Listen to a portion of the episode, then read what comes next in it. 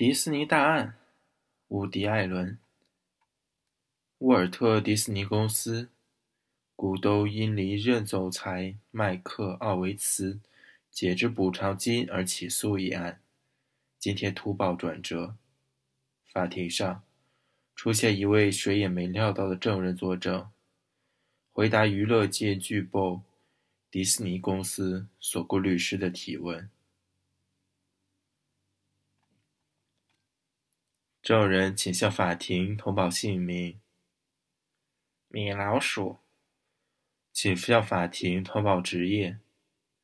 动画老鼠。你和麦克·艾斯纳是否过从甚密？不能说过从甚密，我们一起吃过几次饭。一次，他和他夫人请米妮和我到他家去。你和他是否谈过业务？艾斯纳先生同罗伊·迪斯尼、憨狗布鲁托和高飞狗过去早餐时，我也在场。早餐是在哪里？在比弗利山酒店。是否还有其他证人？斯蒂芬·斯皮尔伯格走到桌前打过招呼。哦，还有达菲老鸭。你认识达菲鸭？几个月前，达菲鸭和我。在苏曼杰斯家里吃饭认识的，后来关系很好。我以为艾斯纳先生不赞成你与达菲老鸭的这种关系，对吗？为此，我们曾争论过几次。最后怎样？达菲鸭后来加入了山达基基督科学派，我就不再和他来往了。请回到早饭仪式。你是否记得谈了什么？艾斯纳先生说，他计划雇佣艺术人才中心负责人麦克奥维茨。你怎么看？我感到吃惊，但憨狗布鲁托更吃不消。他好像很沮丧。为什么沮丧？我们担心的是，奥维茨先生同高飞狗更密切，所以憨狗布鲁托觉得。他出镜时间可能减少，就是说，你知道奥维茨先生同高飞狗之间的特殊关系。奥维茨先生做经纪人时曾经奉承过高飞狗，这我知道。我要是没记错，他们两人在阿斯彭共同拥有一套房子。他们之间是否有更密切交往？高飞狗在马里布给逮着时。是奥维茨先生挺着他。高飞狗是不是吸毒？他服用博可酮上瘾。他上瘾有多长时间了？有一次卡通片失败后，他就离不开止痛药了。他撑着一把伞从帝国大厦跳下来，摔伤了后背。然后呢？阿维茨先生让高飞狗进了贝蒂福特中心。你是否告诉过艾斯纳先生，你对他计划雇佣奥维茨先生有些担忧？米妮和我谈过这事，我们知道他们合不来。除了你夫人之外，你还跟谁说过这事？小飞象、小鹿斑比，记不清了。啊，还有小蟋蟀，是在芭芭拉史翠珊家里。小蟋蟀在特朗卡买了房子，史翠珊。为他举办了一次聚会，有什么结果？小飞象认为唐老鸭应该告诉艾斯纳先生。我们有点担忧，因为艾斯纳先生总是听唐老鸭的。他说过，唐老鸭是他见过的最深沉的鸭子。他俩在唐老鸭的池塘待了好长时间。他俩的关系是不是有来有往？是。老鸭和菊花鸭分居后，在艾斯纳先生家里住了六个月。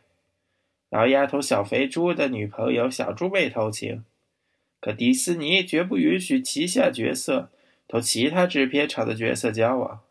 但对于唐老鸭，艾斯纳先生假装不知情，这让股东很不满。这就是你在证词中提到的那件事。对。这件事我记不太清楚了，但我觉得老鸭是在卡森伯格家里结识的小猪妹。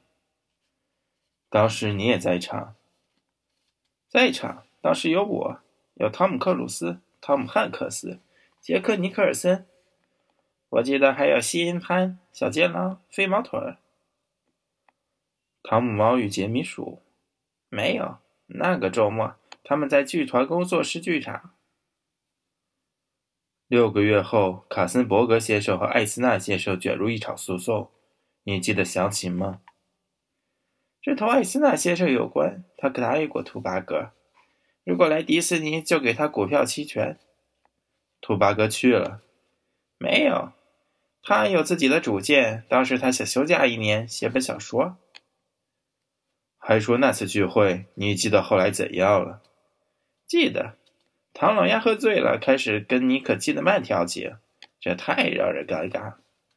当时他和汤姆克鲁斯还是夫妻，我记得。老鸭很憎恨汤姆，觉得汤姆要什么角色就得得到什么角色。还记得艾斯纳先生也在场，他把老鸭叫了出去，好让他冷静下来。记得后来怎样了？在卡森伯格先生建的草坪上，老鸭见到小猪妹，觉得她长得美，能来电。我知道他们喜爱同样的音乐。唐老鸭的脾气总有问题，多少年来一直服用百忧解，因为他认为自己的职业生涯完了，很快会上广东菜的菜谱。尽管安斯纳先生好言相劝，他还是偷偷的见小肥猪的女朋友。就你所知，这段事持续多长时间？大约一年。小猪妹告诉老鸭，他不能再见见他了，因为他深深的爱上了沃伦·贝蒂，而贝蒂也爱上了他。你可能还记得，贝蒂带着他去参加过戛纳电影节。